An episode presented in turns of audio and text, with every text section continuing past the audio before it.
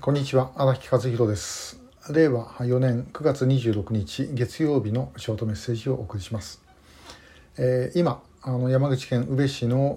ホテルにおります、えー、今日これ映してるのはあの前の日25日で、えー、これからあの「恵みへの誓い」の上映とそして、えー、それと合わせてですね私やご家族の皆さんのお話がある予定です。で、えー、あでちょっとあの一つ皆さんへあのお礼なんですけどもこのチャンネル登録がですね、えー、おとといというか土曜日に一瞬ですけども1万人になりました。えー、ありがとうございます。あのずっと9900いくつぐらいでですね足踏みしてたんですけども一応1万になったと。まあとはいえさっきちょっと見たら、えー、また9998とかなってましたんで、えー、本当に瞬間風速かもしれませんけどもまあこうやって見ていただいている皆さんのおかげ、えー、です。本当にありがとうございます、えー、さて話戻します。でこの宇部というのは、えー、昭和51年に、えー、国広富子さんが失踪した場所です。で、えー、家でアイロンがけしてた時にあのお母さんにタバコ買ってきてというふうに言われて、えー、そして、えー、まあ、出たまま失踪してしまったという事件なんですが、えー、この事件はですね国広さんの事件というのは あの9.17小泉訪朝の前からあのお話があった事件です。で実はですねあの小泉訪朝で、えー、曽我さんが出てきてからまあ、多くのご家族はうちもそうじゃないかと言って声を上げるんですけどもその前からですねこれは怪しいんじゃないかと言われてたケースというのがいくつかあります。えー、これは例えばあの月刊正論に兵本達吉さんがあの書かれた、えー、富山の水島新一さんとかあるいは川口の荒木明さんとか、まあ、そういう事件、えー、とか、まあ、松本京子さんもそうだったんですけどもそういうような事件がいくつかありましてそのうちの一つです。えー、安倍さんの事務所にも連絡が行ったという話もちょっと聞いてるんですけどもこれ詳しいこと私、えー、よく分かりません。で あのもともとこの拉致の可能性のある事件というのはですね、えー、小泉訪朝の前からいろいろ言われてたんですね。であの当時はまあ田中稔さんなんかもまだ政府として認めてなかったですし、えー、なんですけどもいくつかあります。それで私はですね、えー、とこれがどこだったか今はっきりパッと出てこないんですけども外国の通信社の記事で、えー、その通信社の日本人の記者の人がですね警察の関係者からだったと思うんですけどもリストを見せられたことがある。拉致の可能性のある人のリストを見せられたことがある、えー、これはだから小泉訪朝のずっと前です。で、えー、その時点で確か40人ぐらいっていうふうに言ってた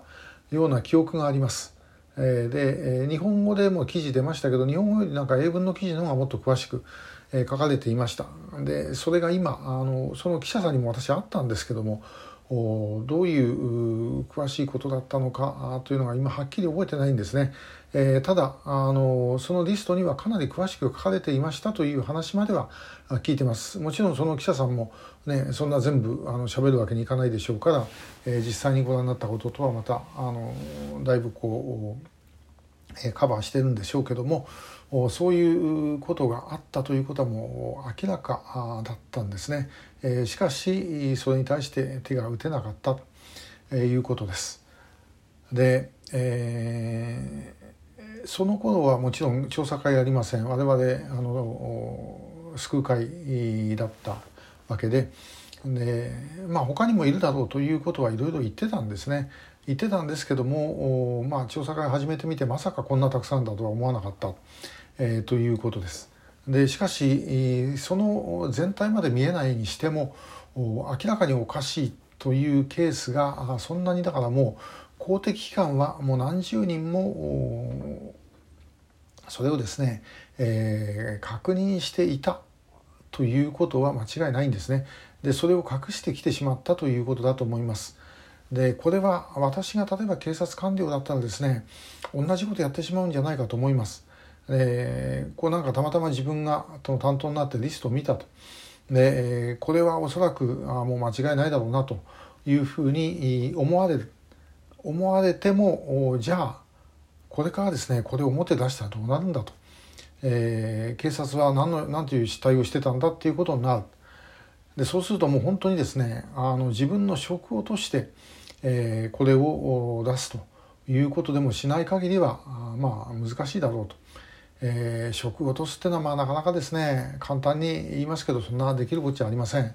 でしかもそれを一つやったとしたってまだまだ問題は山ほどあるわけで、えー、そこでうまくいくかどうかも分かんないで失敗すればもう潰れてしまうということなんですね。で結局表出せなかったで表出せなかったことがずっと積もり積もって、まあ、こんなになってしまったということなのではないだろうかと思います。えー、結局まあこの国の問題だったということなんですけどもそれはやはりですねもう何度も何度も同じこと言ってますけども回り回って自分の国自分で守るということをやってこなかった、えー、その結果がこれです。これはもうあのもう残念ながら、えー、右から左までほとんど大多数の国民は私も含めてですけども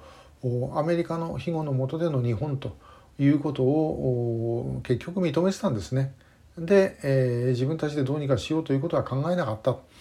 まあそこで、まあ、あのあるいは左の方の皆さんは、えー、それ平和憲法があれば守れるとかですねそういうことをしたわけですが現実にはそうではなかった、えー、ということですね。えー、でやはりそこをこれからでもクリアしないと状況は良くならないと思ってます、えー、できるかどうか分かりませんがしかしともかくこの拉致の問題で前に進んでですねいろんなことが出てくれば逆にそれを突破する一つのきっかけなんではないかというふうに思っている次第です。えー、まあ、今日はその9.17の前から明らかになっていたことのお話でした。今日もありがとうございました。